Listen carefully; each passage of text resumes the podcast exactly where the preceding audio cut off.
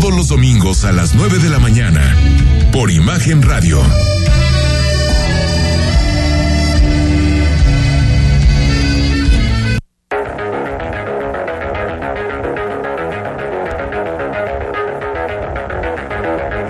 Escuchas imagen.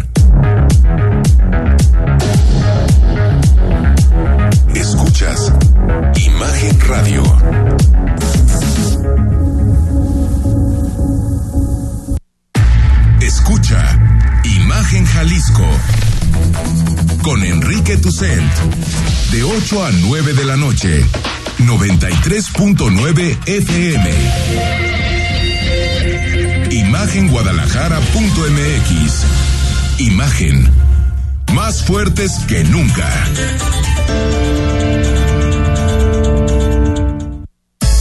Twitter, arroba Imagen Radio GDL.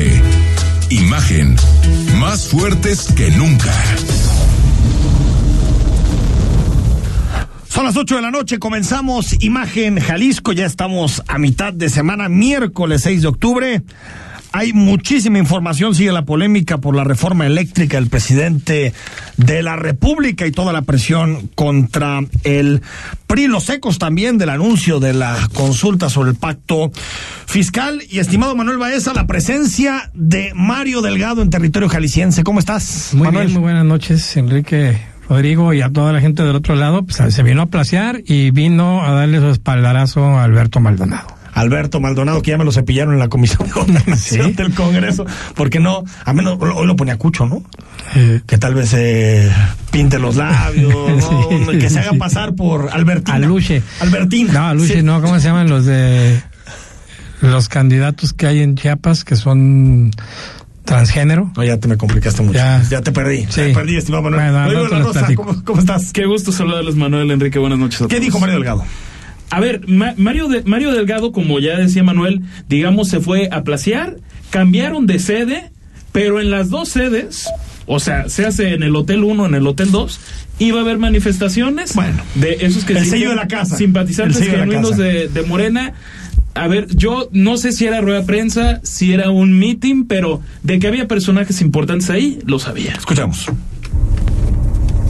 Aprovechando su gira por Jalisco, el presidente nacional de Morena, Mario Delgado, encabezó un evento con figuras locales del partido, donde llamó a la unidad y presentó como dirigente del partido a Flavio Castellanos. En el atropellado evento, que cambió de sede debido a una manifestación de simpatizantes del partido, también hubo respaldo a Alberto Maldonado para buscar la presidencia de Tlaquepaque y adelantó que ya impugnaron la decisión de los diputados locales de poner a puras mujeres en la contienda. Y hubo una sentencia muy clara para el Congreso de que se hiciera una nueva convocatoria. Y resulta que en esta convocatoria eh, se pone la limitante que no lo pide la sentencia del tribunal de que solo pueden ser mujeres eh, las candidatas. Es claramente un acto de nuestro candidato, de quien ganó legítimamente En cuanto a la unidad que insiste deben mostrar, aseguró que el exdirigente del partido en el estado, Hugo Rodríguez, de a poco ha regresado bienes que pertenecen al partido y que lo llevaron a tener enfrentamientos con, con la hoy diputada Jacob Polemski, aunque se evadió responder cuál es el estatus de Rodríguez Díaz en el instituto político. Ya eh, Fabio ha platicado con él, eh, ya ha empezado a revolver algunos eh, bienes. Eh, de lo que se trata ahora es de que todos vayamos en unidad a lograr la revocación de, de mandato. No hay, no hay ningún interés particular que pueda estar encima del, del interés general. Él, él siempre va a ser bienvenido. Rodrigo de la Rosa, Imagen Jalisco. Bueno, y ante el tema de la revocación de mandato, así respondió el gobernador Enrique Alfaro. Consulta del pacto fiscal que le iba a promover una consulta de ratificación de mandato. Quisiera decirle eh, al señor Delgado, que a lo mejor no está enterado que soy el único político en todo México que se ha sometido no una, sino dos veces a una ratificación de mandato, el único de todo México. Y que en Jalisco, ese es un derecho que ganaron los ciudadanos hace muchos años. El día que los ciudadanos de Jalisco quieran cambiar a sus gobernantes, tienen el derecho de hacerlo. No necesitamos que venga el dirigente de ningún partido a dictarnos instrucciones. Eh, en lo personal, eh, que es lamentable que se quiera regatear el derecho que tenemos los jaliscienses de debatir sobre el futuro eh, de las finanzas públicas. Oye, a ver, do- dos asuntos antes de salu- de saludar a Chema Zamora, que ya está ahí con nosotros en cabina. Uno, lo del Congreso de Jalisco, estarás de acuerdo conmigo, Manuel, es una fregadera. Esto de que tenga que ser mujer la candidata, oye. Macron, clarísima dedicatoria para bueno, pero- a Alberto Maldonado. Fíjate que mañana se le ocurre a alguien decir que puro hombre en Guadalajara, pura mujer en Zapopan. Pero además la elección ya había sido con candidatos, este, pues, hombre y mujer. Una cosa son las cuotas y lo- los criterios de paridad, ¿no? que son constitucionales, pero definir que un municipio tiene que ser gobernado por un género, Bueno. eso ya es pasarse de la raya. Pero se está poniendo de moda. Es decir, de el PAN es mandó cierto. decir que había que tener mujeres candidatas en Jalisco. Está este, bien, que, que tenga candidatos, pero decir que un municipio tiene que ser gobernado, por eso eso no lo puedes decir, eso lo define la gente. Oye, por cierto, Rodrigo, lo segundo, ¿por qué le molesta a Mario Delgado que haya una consulta sobre el pacto fiscal? Ni al, ni al peje le molesta. Sí, es- es- eso es de entrada lo que O sea, ya Mario lo Delgado es más pejista que el peje. No, eh, ah, bueno, creo que siempre lo fue. Bueno, una es así, pero ¿qué, qué le molesta? Sí, y, a- y aparte de eso, ¿No dice el presidente las consultas las que sean? No, y con, y con la amenaza de, de si hace lo del pacto fiscal, entonces yo propongo Pues que se ponga, la revocación de. Pues de que se ponga a levantar firmas, Para el pues, ¿cuál es gobernador. Y, y, fue, y era el propio gobernador el que el que ponía de, de ejemplo que él hizo un proceso similar, aunque hay que decir que no lo autorizó, no lo hizo la autoridad electoral de eh, fue en Tlajumulco y en Guadalajara, ¿no? Ratificación de mandato. Clásica oposición, él va a hacer uno, pues yo le pongo otra cosa. O sea, a mí también se me hace medio sin sentido. Medio pero, infantil el asunto, ¿no? Pero es como, tengo que ser oposición. Si él hace una cosa, entonces yo le hago una contra él. No, Es que yo no que te- este tema Morena se le hace complicado. Porque no puede estar en contra de las consultas, pero el tema por el que se consulta no les gusta. Exacto. O sea, que Jalisco pueda tener más dinero no les gusta. Porque significa que otros estados pierden. A ver, el pastel es el pastel, ¿eh? Falta la la- sábana es la sábana. Falta la consulta. Yo sí quien- A insisto. unos le quitan para que otros ganen. Yo insisto en que contestó en automático. Salvador Zamora, presidente de Tlajomulco, ¿cómo estás? ¿Qué tal? Un gusto saludarlos. Qué buena polémica, qué buen arranque de programa. Oye, Diversos temas que finalmente se ligan entre sí, entre sí, porque el tema de la paridad, eh, el tema de la consulta, Ajá. el tema de la ratificación o revocación de mandato, varios temas importantes que todos tienen que ver con la democracia. todos tienen que ver. Hoy un día te, mejor te vienes de analista. En vez de presidente municipal, ¿qué te parece? Oye, el lunes presentaste el modelo de gestión de basura de Tlajomulco. A ver, platícanos a grandes rasgos eh, qué supone y, y- y por qué es un modelo distinto al que, al que ya tenemos en zona metropolitana. Primero, es un modelo que nosotros venimos estudiando desde hace más de un año, cuando se anunció por parte del gobierno del estado el cierre de Laureles, y nosotros nos pusimos a trabajar por dos cosas. Primero, porque el servicio de recolección y disposición final de la basura no es el mejor por parte del concesionario que heredamos algunos de los municipios que tenemos la concesión con Capsa Eagle, para ser específico. Y segundo, porque el modelo de rellenos sanitarios es un modelo obsoleto que genera muchísimos efectos eh, negativos al medio ambiente, eh, los más eh, radicales, digamos, eh, que afectan a nuestro medio ambiente y nos pusimos a trabajar, vimos muchos modelos en el mundo y nuestro grupo de, técnicos, digamos, de la Dirección General de Gestión Ambiental, la jefatura de gabinete, los ingenieros de agua, estuvieron haciendo un análisis y nosotros encontramos en esta empresa británica con la que hicimos un convenio prácticamente ya en este momento de palabra. Pero ¿Cómo que- se llama la empresa? eh, es WCR, algo Ahorita- así, de ahorita México. nos Lo- el dato. Lo, lo checo. Pero es una empresa británica. Británica, Recycled, mm, algo así, ¿no? El tema es, eh, este modelo es eh, único en Europa, en esta zona de Europa, en la Gran Bretaña, en Escocia, en Irlanda, en Inglaterra. Y este modelo eh, te permite aprovechar prácticamente el 98% de la basura en bruto y a través de un mecanismo eh, que tiene varios procesos entre bandas, separadores, cernidores, una secadora para poder poner en condiciones de separación de la basura a los diferentes componentes, poder eh, a través de rayos láser, eh, imanes, poder eh, separar eh, varios de los componentes de la basura que son aprovechables prácticamente en un 98%. Entonces, aprovechables es que pueden ser que pueden ser reutilizados o, o reciclados O reutilizados o incluso podrían ser energía. Por o- supuesto, prácticamente el 98% de lo de la basura se va a aprovechar en diferentes componentes, por supuesto algunos energéticos como gas, biogás, biodiesel, etanol y algunos otros para los reciclajes eh, naturales, Ahora. los ferrosos ah, en, en su concepto, los plásticos en su concepto, los vidrios en su concepto. Lo que se hace ahora o lo que se hace ahorita con la basura es, es que se entierra. Esa es la gran noticia. Es que muchas veces no lo sabemos, ¿no, Manuel? Que la basura lo que hace, lo que hace, lo que hacen en los rellenos sanitarios es enterrarla. Aunque Así se es. supone que tendrías que separar antes. Bueno, Se supone que sí, porque hay una norma ambiental, la 007 ambiental, que nos obliga a todos los municipios que somos los responsables de la recolección y la disposición final a separar la basura antes. Pero la separas para qué? Para llevarla a un basurero que tiene el mismo destino, es decir, el suelo, y genera los mismos efectos de contaminación a los mantos acuíferos, al medio ambiente, a el entorno eh, ecológico. Eh, esa es una, esa es una eh, constante que no se cumple en la normatividad eh, ambiental eh, federal y ni tampoco la estatal de la obligación que tendríamos de separar la basura.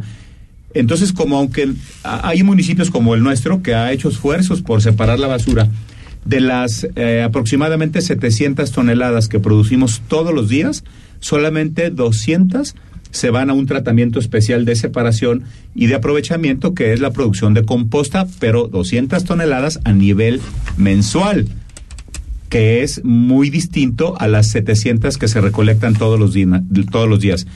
Quiero decir, eh, este, este proyecto que le denominamos nosotros Tu Planta, eh, es el primero en su eh, tipo en América Latina, obviamente en México, y tendrá una inversión, me parece impresionante, histórica, para un proyecto de este tipo de 100 millones de dólares y con una posibilidad a economía de escala de incrementar la inversión a 500 millones de dólares.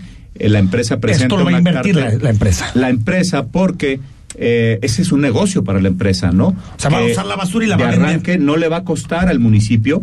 Sin embargo, en contraprestación, digamos que literalmente le vamos a vender la basura a esta empresa.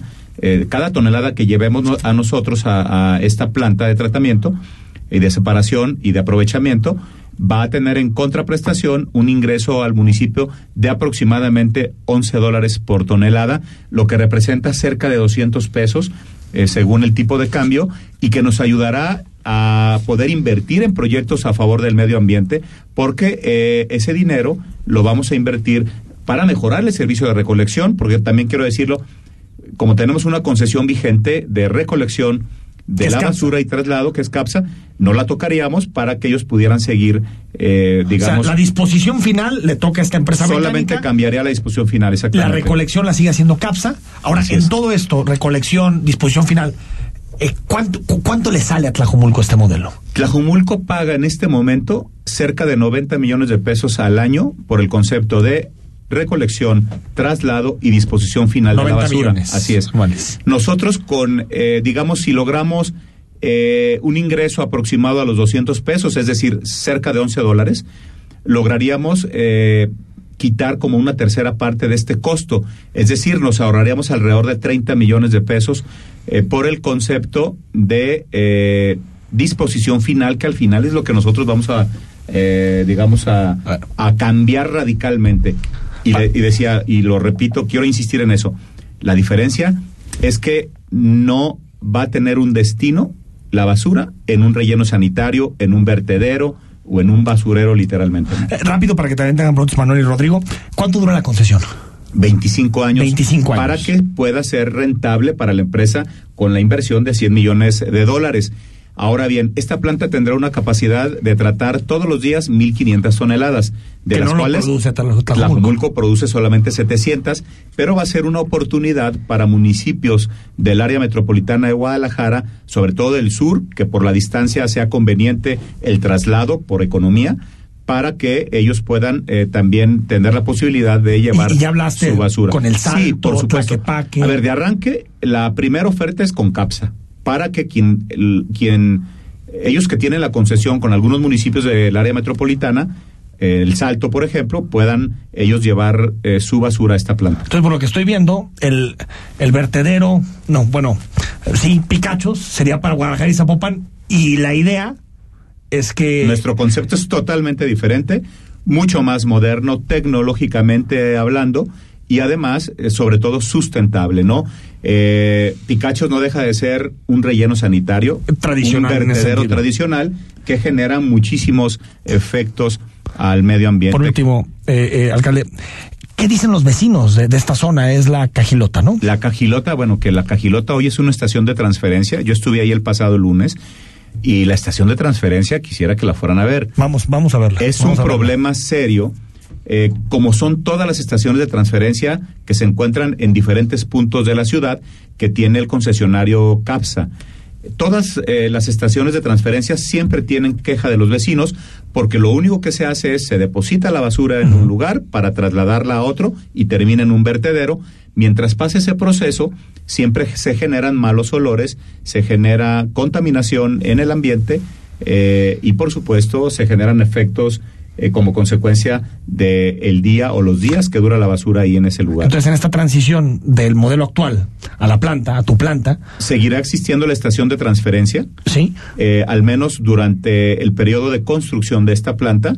Eh, recuerda que nosotros eh, hicimos un compromiso eh, hace una semana que mm, se presentó el- la posibilidad de que se instalara una mesa de gestión integral Sí, de residuos sí, sí. ante la situación que vive la ciudad Después de por el tema de los laureles. Entonces lo que lo que hablamos es eh, un proyecto a corto plazo, un proyecto a mediano plazo y un proyecto a largo plazo. El proyecto a corto plazo es viendo dónde vamos a tirar la basura. Los municipios, hay un acuerdo para que Zapopan y Guadalajara vayan a Picachos. Y nos puso el gobierno del estado a través de la CEMADET algunas opciones a los municipios eh, que tenemos concesión con CAPSA y que depositamos en este momento en Laureles para poder tirar en tres rellenos sanitarios, uno en Ixtlahuacán de los Membrillos y dos en Zapopan, Picachos, que es un relleno sanitario público, digamos de alguna manera, y otro que se llama Hazard, que es, es privado, que también tiene la capacidad de recibir basura. me queda un minuto, Manuel. Si quieres tú lanzas otra Yo nada más quería preguntar, eh, y ya me adelantaste la respuesta. Si es negocio, ¿por qué lo tiene que ser una empresa? ¿No lo puede ser el ayuntamiento, cualquier ayuntamiento? A ver, me parece que una inversión de este tipo es imposible para un municipio, ¿no? Y nosotros sí tenemos la obligación del proceso de recolección, eh, traslado y disposición final de la basura. Además, tenemos una concesión que heredamos y que tiene vigencia hasta el 2025, es decir, más allá de la administración que está iniciando.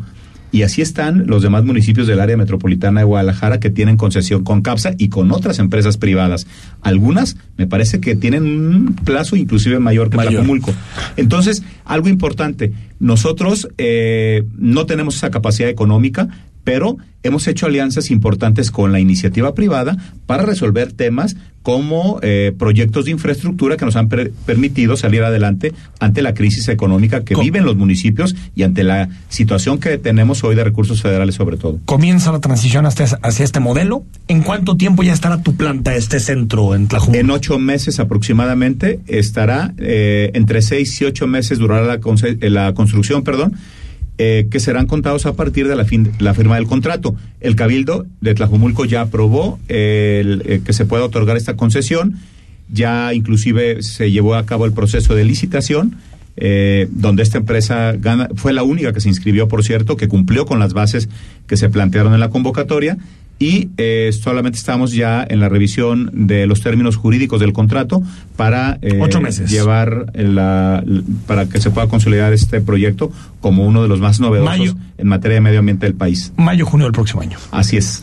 Salvador Zamora, gracias por venir. No, al contrario, Gracias como siempre, un saludo a todo el auditorio y un placer estar con todos ustedes, Manuel, a Rodrigo y Gracias. a Enrique. Al corte y cuando regresemos conversamos con el rector del ITESO en el contexto de su informe. El análisis político. A la voz de Enrique Tucent. En Imagen Jalisco. Regresamos. En Jalisco tu derecho a participar está garantizado y lo ejerciste en condiciones de seguridad sanitaria. Decidiste quién te gobernará y quién te representará. La democracia, tu participación y tus derechos no se detuvieron ni con la pandemia. El 6 de junio, con tu participación decidiste por Jalisco. Ahora te corresponde dar seguimiento a las propuestas de campaña y exigir su cumplimiento a las autoridades electas. Gracias a ti, Jalisco votó seguro. Instituto Electoral y de Participación Ciudadana del Estado de Jalisco. En Oxogas celebramos que somos una empresa mexicana y que cambiamos la manera de vender combustible. Porque cada vez que visitas Oxogas, sabes que te recibiremos con una sonrisa, las mejores promociones y por supuesto, litros completos.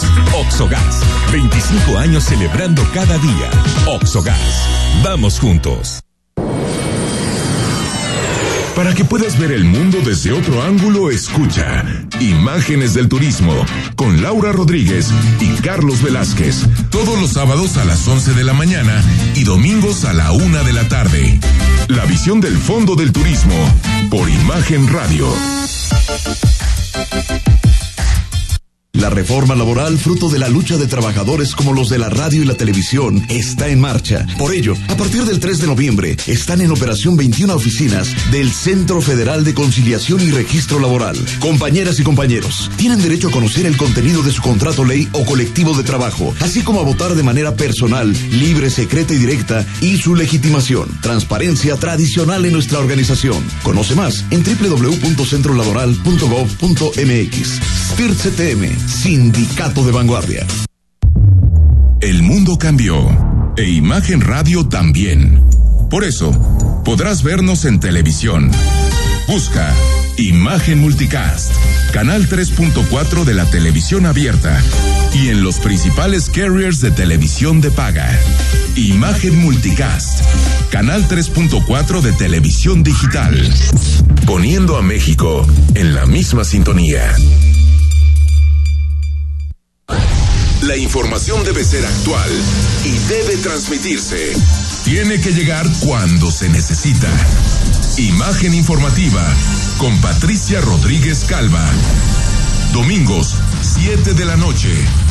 Imagen Radio, poniendo a México en la misma sintonía. XH SC 93.9 MHz con 200.000 watts de potencia. Transmitiendo desde Avenida Rubén Darío 746 tercer piso, Colonia Lomas de Guevara, Guadalajara, Jalisco. Código postal 44657. Imagen. Poniendo a México en la misma sintonía. Estás escuchando Imagen Jalisco con Enrique Tucent. Facebook, Imagen Radio Guadalajara. Imagen, más fuertes que nunca.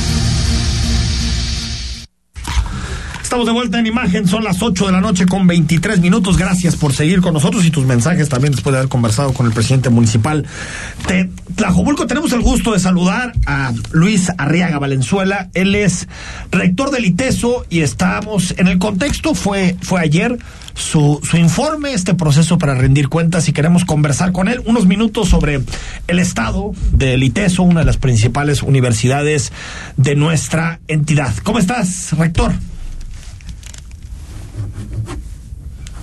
No sé si tengo ahí al rector en la línea telefónica. Bueno, ahorita lo, lo, lo... Rector, ¿me escuchas? Sí. Eh, ¿cómo, cómo, te va, rector? ¿Todo bien? Te escucho muy lejos.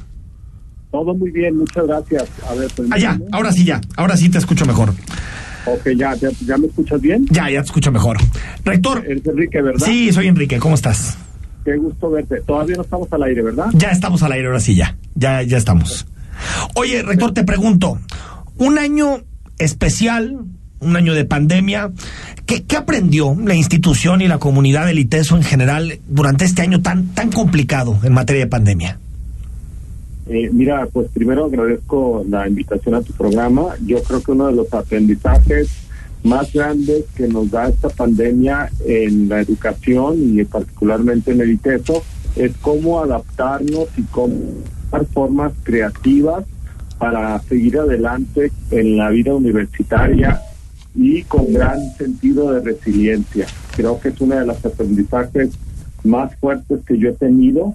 Creo que otro aprendizaje ha sido cómo eh, el espacio universitario debe ser eh, un espacio también de cuidado mutuo, de diálogo, de discernimiento, pero también de construcción de alternativas.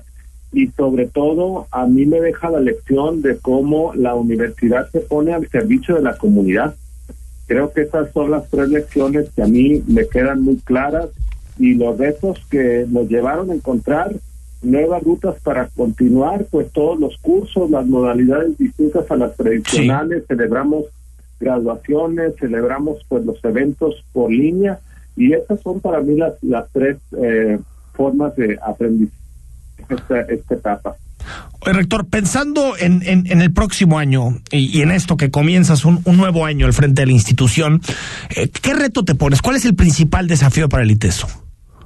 Para mí el, el principal desafío es cómo convertir al ITESO y potenciar eh, a la universidad como un lugar para el aprendizaje crítico y que potencie el compromiso social y a la vez la excelencia académica. La universidad para mí es un lugar para escuchar distintas voces, para ver el mundo, pero también para tomar acuerdos. Y es un lugar privilegiado en donde se generen propuestas, no solo analizar, sino también dar propuestas de solución. Y para mí esto es uno de los retos más importantes con rigor científico y académico en la generación de conocimiento, haciendo, haciendo un uso responsable de la tecnología y sobre todo comprometerse con los grandes temas que tiene nuestra región. Creo que eso es sumamente importante. Oye, el ITESO no es, perdón. No, no, sigue, sigue, rector. El ITESO no es una casa solo de los itesianos, sino de todo aquel y de aquella que quiere venir a dialogar y construir con nosotros una mejor ciudad, un mejor entorno, un mejor estado, un mejor mundo más justo, más solidario. Y en eso, pues creo que hemos eh, puesto un ejemplo también por todo el servicio que dio el ITESO en este tiempo tan complicado para la humanidad. Oye, eh, rector, ahorita lo decías, yo creo que algo que, mm, queda muy claro cuando conocemos a egresados del ITESO es es su compromiso social, su compromiso con la comunidad y algo que, que, no solamente en el ITESO, sino en general los jesuitas eh, inculcan mucho. ¿Cómo hacerle, eh, rector, en un mundo de tanta competencia, tan globalizado, donde la vida cada vez es más difícil, cómo hacerle para que un egresado siga teniendo ese, ese, ese compromiso, esos valores que tanto distinguen a, a los itesianos? Creo que es muy importante animar la sensibilidad y generar las condiciones para que este compromiso con la sociedad se alimente a través de procesos de reflexión y con respeto a la libertad. Creo que hay una gran diferencia en la educación jesuita respecto a otros modelos educativos muy respetables y es que nosotros nuestro objetivo no es formar únicamente para un mercado, sino nuestro objetivo es formar ciudadanos críticos que se hagan responsables de su realidad de la realidad que se nos impone. Este es nuestro compromiso y creo que, bueno, promover la pluralidad y la diversidad como punto de partida para encontrar soluciones es el rumbo que debe de tomar la educación hoy en día. El modelo educativo eh, y creación en la tradición de la Compañía de Jesús nos invitan siempre a estar en un constante diálogo con la realidad, a promover la escucha atenta, pero también a actuar tenemos que responder a lo que la realidad nos pide y no puede ser de otra manera. Esto es la respuesta a mi a tu pregunta. Sí. Buenas noches, rector. Le saluda Rodrigo de la Rosa. Preguntar respecto al, al tema que ya lo, lo tocaba un poco de la, de la tecnología. ¿Piensa que llegó para quedarse en el, en el aspecto de que, por ejemplo, de aquí a unos años, que esperemos ya no haya, ya no haya pandemia, se pensaría que pudiera haber grupos enteros o inclusive carreras que se estudien de esa forma, es decir, que el ITESO ofrezca la, la 100% la vía digital? Desde luego que sí, las respuestas son muy obvias. Este, es algo que, que ya que ya estaba, que ya continuaba. Que la pandemia ayudó, ayudó a que se aceleraran los, los procesos del uso responsable de la tecnología, pero evidentemente desde hace mucho tiempo se da una educación en línea, en diplomados, en algunos programas educativos. Nuestro objetivo es abrir programas eh, precisamente que sean tomados en línea. De hecho, eh, te comento que cada vez hemos recibido un mayor número de estudiantes de otros países que han decidido tomar programas de posgrado en línea. Y esto sí llegó pues para quedarse, pero también fíjate que eh, eh, gracias a, la pregunta que hace Rodrigo, nada suple el contacto personal. Y Coincido. la educación jesuita también tiene esa, esa flexibilidad de eh, dar un acompañamiento personal a, a, los, a sus estudiantes y esto no lo dejaremos de hacer independientemente si la educación en otras instituciones puede ser 100% en línea. Nosotros preferimos la presencialidad. De hecho, fuimos la primera universidad privada que eh, empezó con el regreso responsable a clases de talleres y laboratorios. Entonces equipamos todo el campus eh, con filtros sanitarios, con señalética, con tecnología eh, más avanzada en las aulas, en los talleres, en los laboratorios, para que pues regresemos paulatinamente a la vida escolar y académica. Ahorita estamos ah, operando en un 40% de, de, de los estudiantes que están yendo al campus y creo que la idea es que para el siguiente semestre vayamos incrementando también la presencialidad, porque creo que también uno de los objetivos de nuestra educación es crear comunidad y la comunidad se enriquece cuando hay presencialidad, cuando hay contacto personal, que creo que también las redes se construyen a partir de que no no no estoy ni nos valerá ni subestimando la educación en línea, al contrario, tiene mucho que ofrecernos, pero también la presencialidad es sumamente importante, Rodrigo. Rector, te agradezco y felicidades. Muchísimas gracias, un saludo muy eh, afectuoso a todo el equipo Rodrigo, eh, Manuel y Enrique, desde luego, eh, un abrazo fuerte y pues seguimos caminando. Abrazo fuerte, gracias. Gracias, doctor. Hasta luego. Rector del ITESO, Luis Arreaga, pues sí, ¿no? No. Eh, está bien si es ah, si estás a distancia y puedes estudiar un posgrado en cualquier lugar del mundo. No, pero sí es más padre la presencialidad. Está, está padre, ¿no? O sea, es algo de las buenas cosas que nos dejó la pandemia, pero el contacto con, ¿no? Con, con tus compañeros, con los profesores, el debate en clases, ¿no? Eso no lo sustituye nada. No, no, es, yo creo que es una de las partes más importantes de ir a la universidad, es eso, las relaciones, el, conocer gente, el poder tener esas divergencias incluso desde la universidad con, tus compañeros. Equilibrar, tal vez sí, ¿no? O sea, decir, bueno, pues no sé, el 50% de mis materias son en... En, línea. y el 50% de mis materias son presenciales. Yo creo que el rector de la Universidad de Guadalajara lo dijo muy bien hace ya varios meses que dijo, nunca más va a regresar a la universidad como la conocíamos. Yo eso espero, ¿eh? yo eso espero. Sí, sobre todo, porque también ahí está más difícil que los maestros falten y todo eso, ¿no? Sí, que no se conecte a Zoom, ¿no? No, no te creas, tengo un par de historias ahí. Ya también, faltando el virtual. Pero, me refiero hasta que en tráfico para la ciudad, en contaminación, en movimientos. El tráfico era una chulada cuando no había escuela.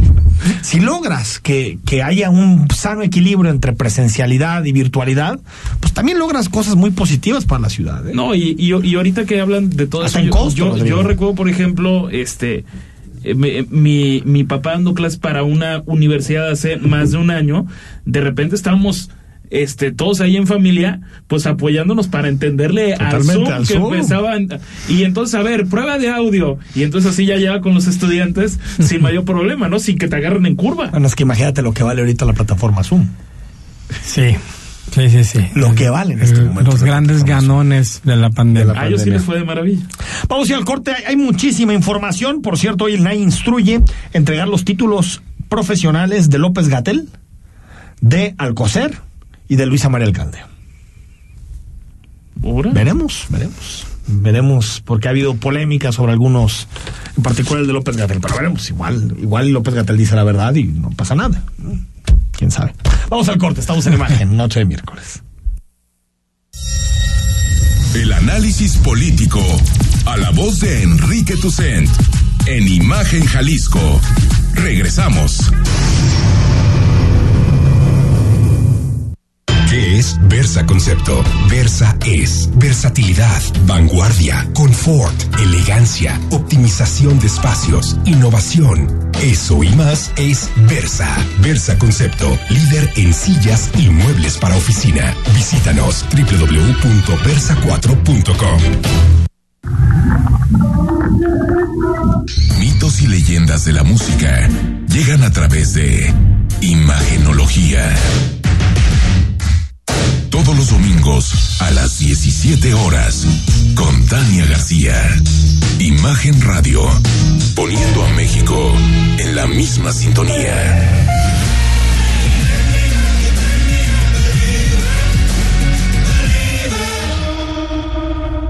Compañeras y compañeros trabajadores de la radio y la televisión, les informamos que a partir de este 3 de noviembre se consolida en México una práctica común de nuestra organización, el STIRT, la democracia sindical, con la materialización del Centro Federal de Conciliación y Registro Laboral en 21 estados del país, organismo que salvaguarda los derechos de los trabajadores y vigila el cumplimiento de las obligaciones laborales. Infórmate en www.centrolaboral.gov.mx. STIRT CTM, Sindicato de Vanguardia. Escucha la voz más saludable de México. Etel Soriano, en Bien y Saludable, a las 15 horas, por Imagen Radio. Si te gusta el básquetbol, béisbol, los autos y todos los deportes, y no solo quieres saber de fútbol,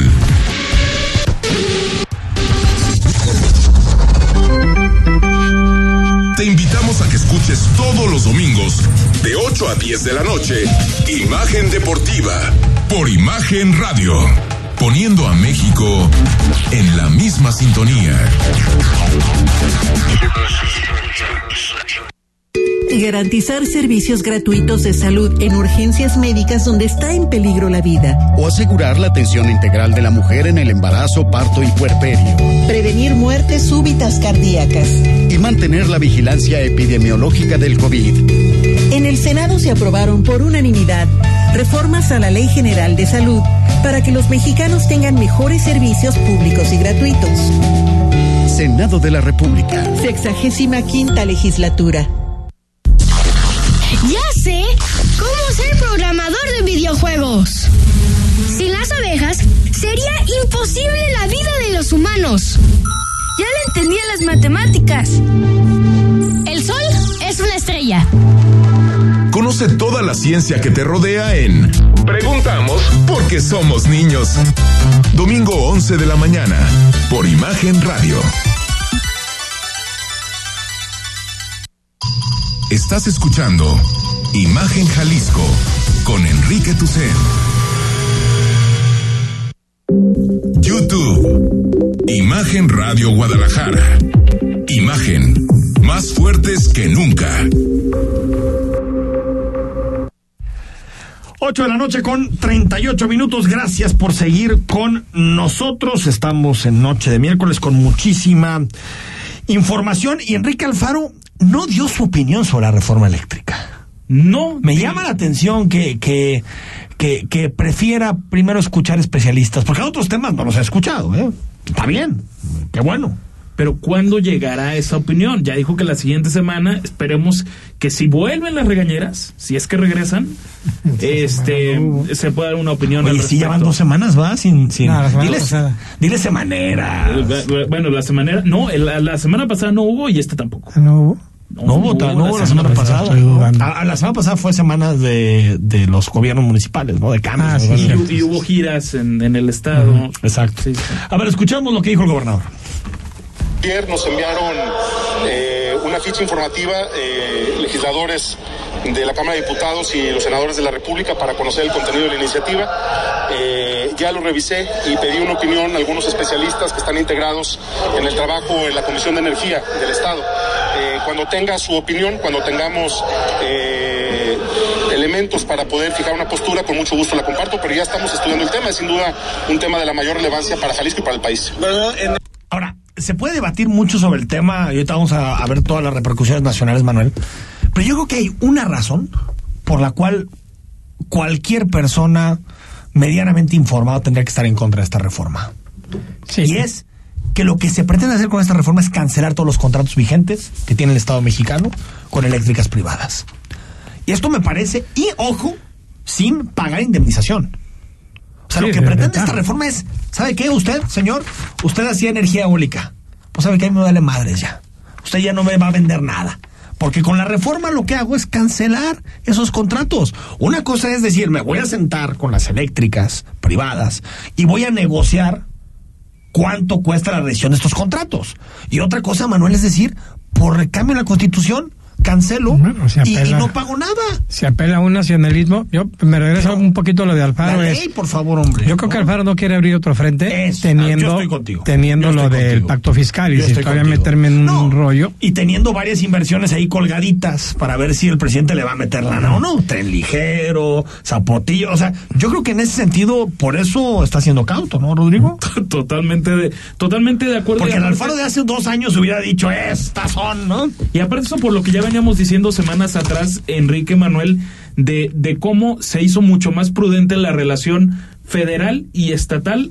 Ahora sí que para bien. O sea, de repente, recuerdas que lo preguntábamos en una Sí. de, las, de las ruedas de prensa, era quién cambió ahí de actitud. Y el propio gobernador decía, es que a raíz de la elección, López Obrador, el presidente, cambió de actitud. Y entonces parece que en este caso ahora hay una reciprocidad, ¿no? Ahora, aquí esto tiene mucho que ver con los números, Manuel, de cara a la votación por la reforma eléctrica. Morena lo puede pasar por la comisión, lo puede pasar, Pero no por el pleno. pero no por el Pleno. Y ya empezó la presión durísima contra el PRI. Que el PRI tendría que elegir entre si va a seguir a Cárdenas o va a seguir a Salinas. Así, así de plano, ¿no? Bueno, los, Ayer- dos, los ayer dos son priistas. Bueno, uno del papá, ¿no? Del, del PNR, ¿no? El, un, El Partido un- Nacional Revolucionario. Un antecesor del, del PRI. Pero esto decía el presidente y esta es la presión que ejerce ya sobre los 71 diputados del PRI que son clave para aprobar la reforma eléctrica. ¿Estás a favor de las empresas extranjeras que reciben subsidio y que nos pueden llevar a una crisis de apagones o de aumento en las tarifas, como está sucediendo en España? Allá están padeciendo de incrementos en el cobro de la luz y con todo respeto, los gobernantes como están al servicio de esas empresas se quedan callados, no hacen nada, les tienen miedo, son empleados, como era antes aquí. Los gobernantes no representaban al pueblo, sino a los grupos de intereses creados. Bueno, esto es propaganda pura, ¿no? Sí, O pero sea, a ver. no, no, no empresas o no, lo que hace un país serio es que respeta sus contratos, Manuel. Sí, yo, yo tengo que hacer bien la tarea y revisar de las empresas generadoras de energía cuántas son españolas Algunas. y cuántas son estadounidenses. Pero sí, algunas yo son- tengo la impresión de que les quiere también Hay, dar por ejemplo, un hay más. con el tema del nacionalismo. Eh, por ahí va el asunto, pero hay españolas, hay muchas canadienses, hay muchas gringas, pues hay de países que pueden invertir en esos temas. Ahora, el debate no es ese, porque el debate no es de dónde vengan, ¿no? El debate es, ¿por qué estas empresas le ganan terreno a la Comisión Federal de Electricidad?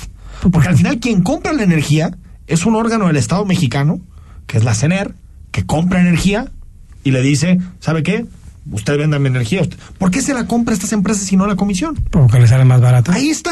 O sea, es- Entonces, si la comisión le vende más caro, es que no nos diga. Pero, eso, pero no si nacionalizas todo, Pero, entonces ya no hay barato y caro, ya nada más hay una sola tarifa. Sí, pero entonces que no nos digan que va a ser más barato, porque no es cierto, Manuel.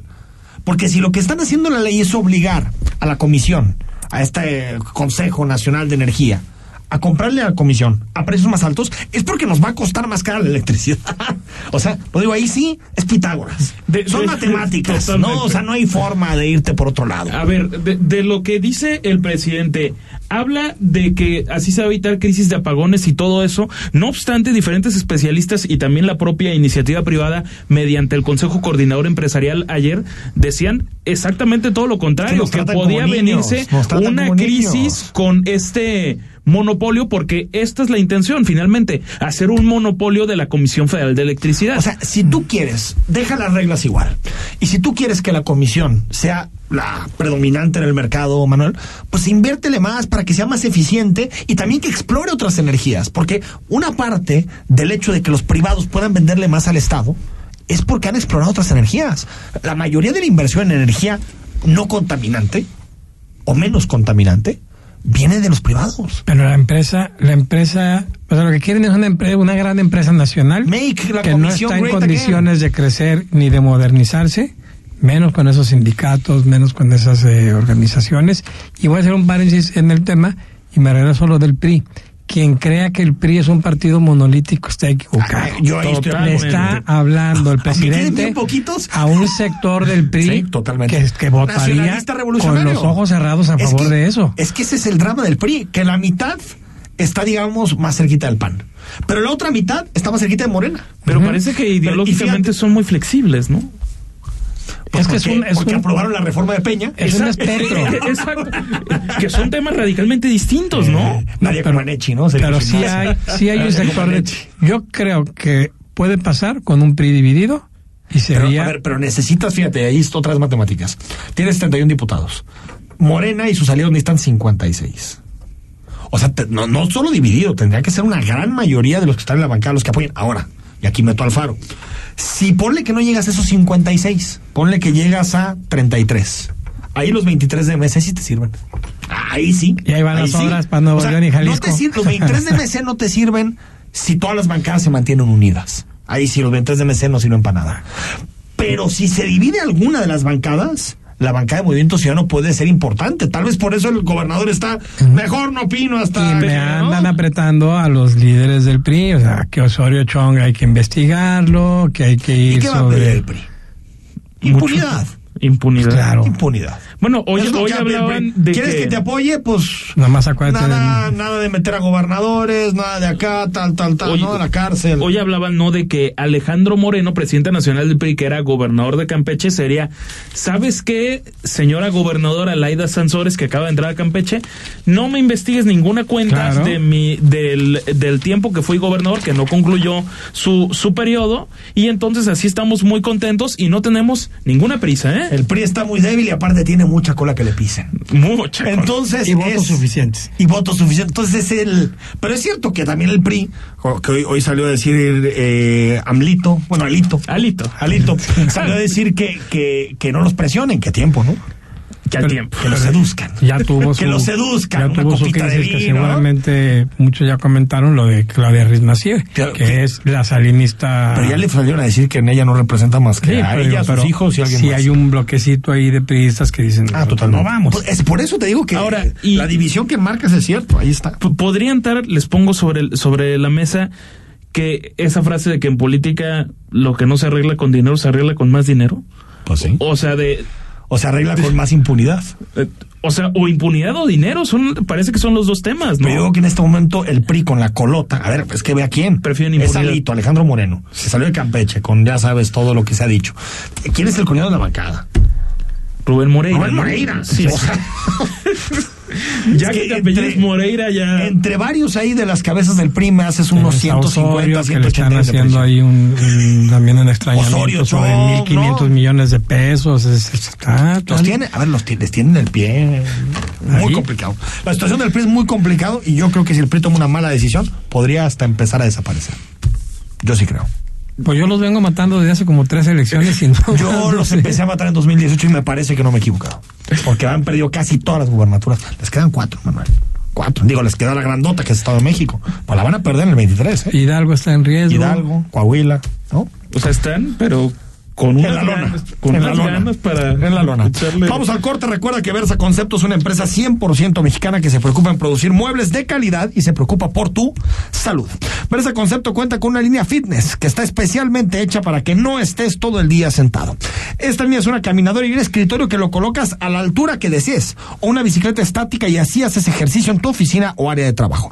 Es una tendencia que viene muy fuerte de Europa. Te hago unos comentarios que hace el doctor James Levine de la clínica Mayo y dice, cuando trabajas parado unas horas a la semana o realizas alguna actividad física, reduce el riesgo de padecer enfermedades cardiovasculares o diabetes. Trabajar parado te ayuda a quemar 40% más grasa, pero la clave es no excederte para evitar lesiones, así como combinar tu actividad con una dieta equilibrada. Esto lo señala, esto lo sostiene Tony Jansi, profesora de salud pública de la Universidad de California en Los Ángeles. Versa Concepto, líder en sillas y muebles para oficina. 8 de la noche con 49 minutos. El análisis político a la voz de Enrique Tucent en Imagen Jalisco. Regresamos. En Oxogas celebramos tus aventuras y los kilómetros recorridos con litros completos todos los días. Porque cada vez que visitas una de las estaciones de Oxogas, es un momento de celebración por 25 años de tu confianza. Oxogas, 25 años celebrando cada día. Oxogas, vamos juntos. Para entender los cambios de la economía y los negocios, escucha a Rodrigo Pacheco en Imagen Empresarial, con una visión dinámica, global, joven y fresca, de lunes a viernes, de 6 a 7 a.m., por Imagen Radio, poniendo a México en la misma sintonía.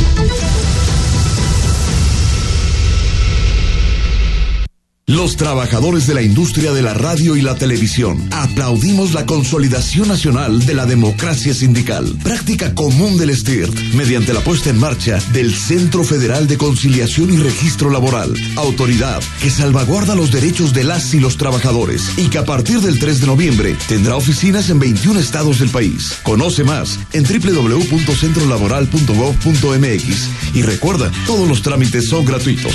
STIRT CTM, Sindicato de Vanguardia. Escucha todos los sábados de las 0 horas a las 3 de la mañana. Imagen PD con Gonzalo Oliveros.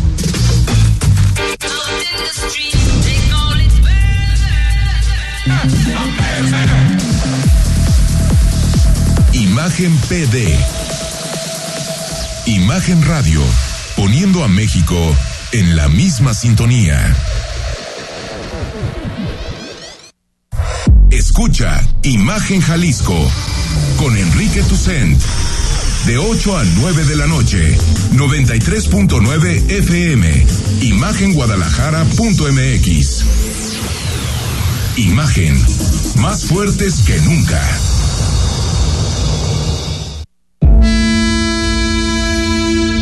La fe te ayuda a creer en ti y te da la inspiración para lograr cosas importantes en la vida.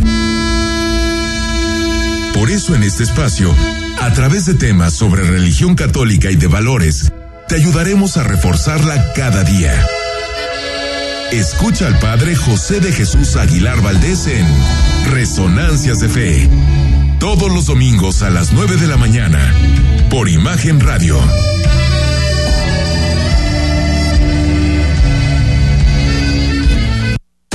Estás escuchando Imagen Jalisco con Enrique Tucent. Instagram, arroba Imagen Radio GDL. Imagen, más fuertes que nunca.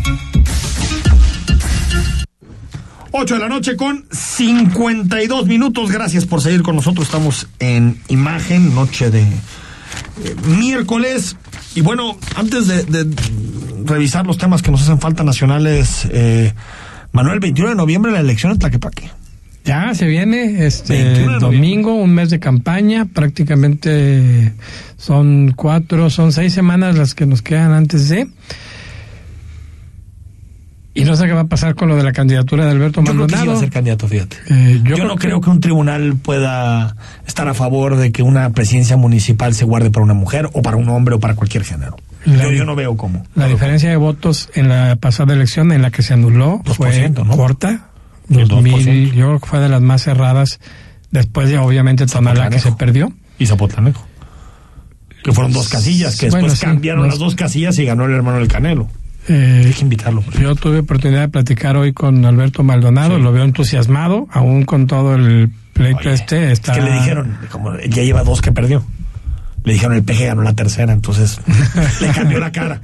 Le cambió la cara, le dijeron, sí, cierto. Y la visita que hizo Delgado sí, le- sí le infundió ánimo, pero sí. Eh, elección en Tlaquepaque, en Gilotlán no. Oye, Futuro presentó su postura. ¿Van a, van a participar en el pacto fiscal? ¿No van a participar? A ver, ellos lo que quieren es un debate a fondo porque dicen que ahorita es nada más ese eslogan de defender a Jalisco y lo que se pide es, ahora sí que, información y nada más que eso. El partido político Futuro se definió respecto a la revisión del pacto fiscal, en la que el gobierno de Jalisco ha insistido. Aseguraron que a poco más de un mes de que inicie la consulta ciudadana, no hay información suficiente para la toma de una decisión. Al respecto, habla el regidor de Zapopan, Pedro Kumamoto, quien junto a la presidenta del partido, Susana de la Rosa, pidieron que se dé un debate serio, ya que a su parecer, las palabras no han ido más allá de un eslogan.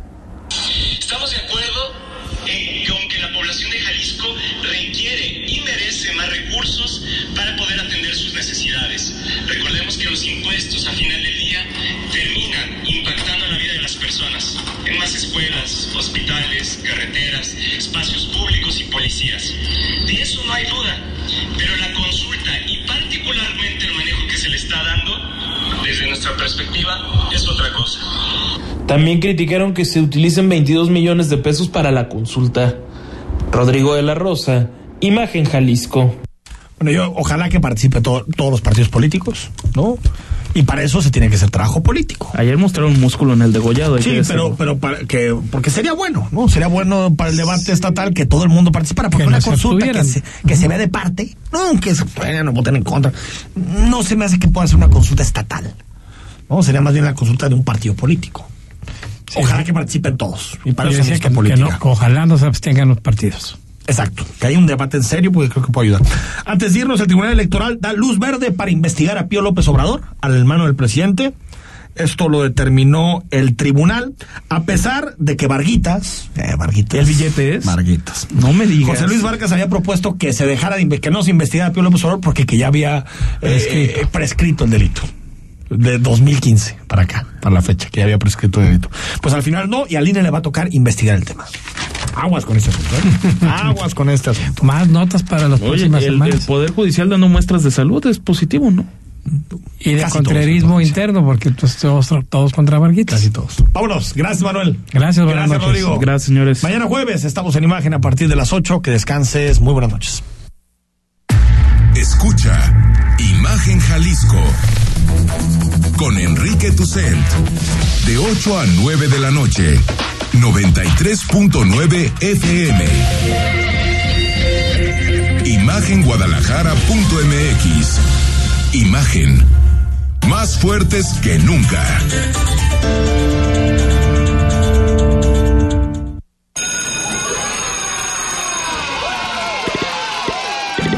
Llegó el momento. Regresamos a la escuela.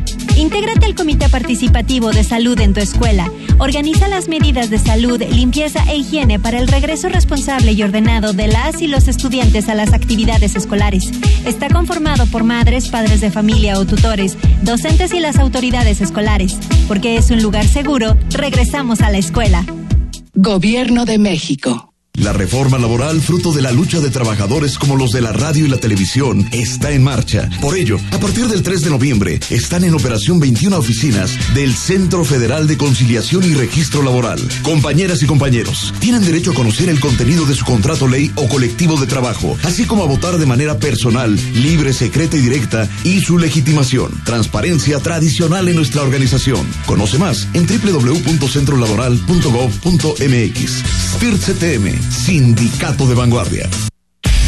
Te invitamos a que nos acompañes de lunes a viernes de 3.30 a 4.30 de la tarde en un programa donde los temas deportivos y el debate son parte del juego. El primer protagonista eres tú. La alineación está compuesta por Pablo Carrillo, Juan Carlos Veraza y Christopher Rivera. El mundo de los deportes, resumido en una frase. Palabra del deporte. Por Imagen Radio. La CNDH tiene una deuda histórica con el pueblo de México y en la actual administración nos comprometemos a resarcir el daño cometido durante décadas de simulación y omisiones. Nuestro objetivo es claro, crear una cultura de derechos humanos y velar por la dignidad de las y los mexicanos ante los abusos del poder. Caminamos juntos en busca de justicia, verdad, memoria y reparación del daño a las víctimas de violaciones de derechos humanos. Acércate a nosotros. En la CNDH defendemos al pueblo. Está usted escuchando Imagen. Sintonía. Poniendo a México en la misma sintonía.